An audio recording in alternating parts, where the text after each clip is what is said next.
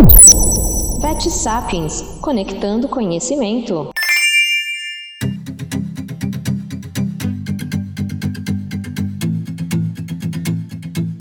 Como é a rotina de um médico veterinário intensivista?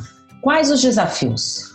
Hoje, a nossa conversa com o Dr. Felipe Braz, mestre em saúde e bem-estar animal, coordenador de internação do Vet Group e colaborador da plataforma Vet Sapiens. Dr. Felipe, muito obrigada pela participação. É, eu que agradeço o convite, é uma honra estar aqui conversando, conversando com vocês, a comunidade do Vet Sapiens, sempre muito enriquecedora. Acho uma honra estar aqui com vocês. Doutor Felipe, como é o dia a dia de um médico intensivista na medicina veterinária?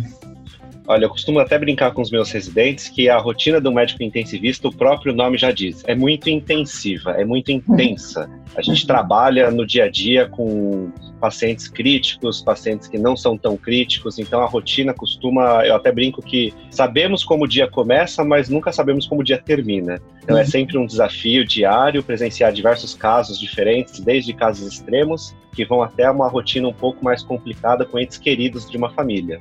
Hoje, hoje a gente não lida mais com cão e com gato, né? A gente lida com filhos, né? Então é isso que eu acho que é o grande desafio da rotina médica de um intensivista, né? A gente lida com filhos que estão em situações muitas vezes extremas, né? Doutor, e o que o atraiu para essa área? Quando você percebeu que gostava da área da medicina intensiva?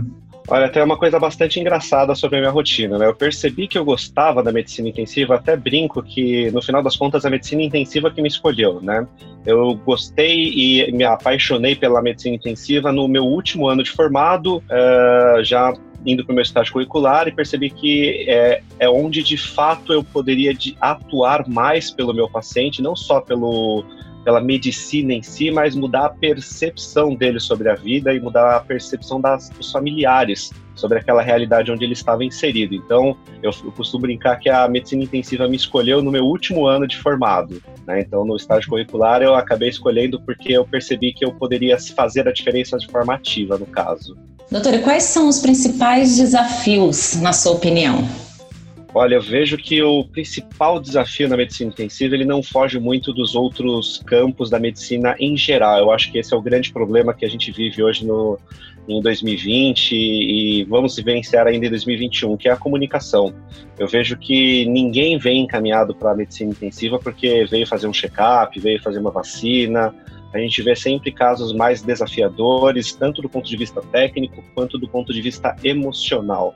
Então, eu acho que o grande problema, de fato, e a gente vê isso como um grande desafio, a comunicação, porque no final das contas o cliente nosso, o tutor, ele está numa situação extrema, ele está gastando muitas vezes um dinheiro onde ele não se programou para gastar, então financeiramente ele está abalado, ninguém se prepara para gastar porque está doente, e também ninguém se prepara emocionalmente para viver uma situação extrema como muitas vezes essa que é ver pela última vez um ente querido. Então, eu acho que é a comunicação no, na medicina intensiva é o grande desafio. É o grande desafio mesmo que a gente enfrenta na rotina médica. Ô, doutor, e, e você se lembra de algum caso assim emblemático que tenha acontecido, né, que você tenha atendido? Se puder contar para exemplificar para gente. Não, claro, eu sempre eu falo que eu já estou indo para o 11 ano de só de tratamento de medicina intensiva e são diversos os casos que te marcam de alguma forma, né? Mas sempre tem aquele caso que é um pouco mais especial, né? Eu costumo sempre citá-lo até nas minhas palestras de comunicação e más notícias e medicina intensiva de fato, que quem me conhece, quem sabe minha jornada, sabe que eu sou apaixonado por Dash Hounds. Eu tenho três em casa, então, sempre quando fica um paciente Dash Hound internado, é, é um pouco mais difícil para mim.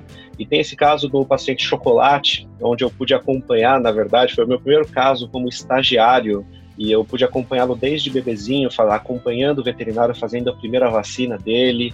Eu acompanhei toda a jornada da família, tanto dele quanto dos irmãozinhos dele, quanto da própria filha do casal que cresceu e teve filhos depois, porque depois de 10 anos esse paciente ele continuou em acompanhamento comigo. Então foi uma jornada longa do chocolate. Infelizmente o chocolate ele era um paciente que sofria de problemas no coração e chegou a um ponto onde ele era refratário já ao tratamento. Ele passou diversas vezes internado comigo e infelizmente os últimos dias do chocolate não foram dias fáceis. Uhum. E a uhum. família optou, na verdade, por uma decisão de amor, que seria a eutanásia, e eles pediram para que eu acompanhasse esse procedimento. Então, esse caso foi bastante desafiador e me marcou bastante, porque eu pude acompanhar desde um filhote até o seu último dia de vida.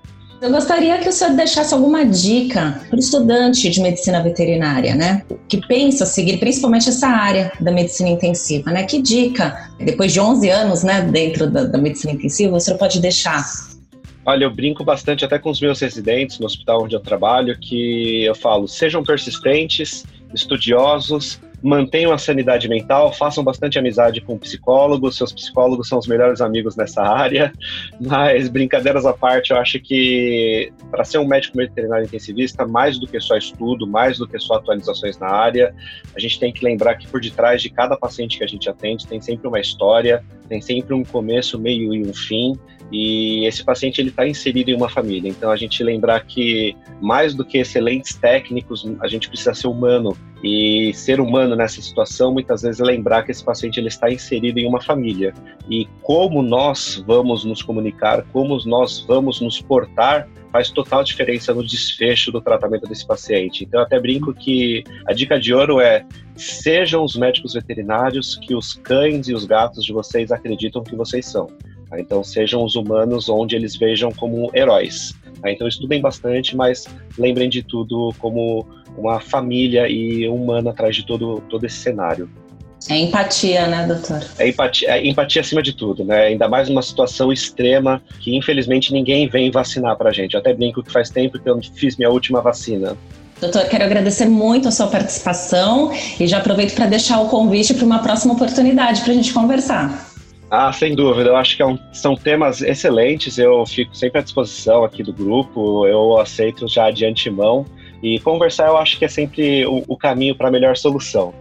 Neste episódio, conversamos com o Dr. Felipe Braz, mestre em saúde e bem-estar animal, coordenador de internação do Vet Group e colaborador da plataforma Vet Sapiens. Quero convidar você para seguir o Vet Sapiens no Instagram. E para quem ainda não conhece a plataforma, acesse www.vetsapiens.com. Até o próximo programa.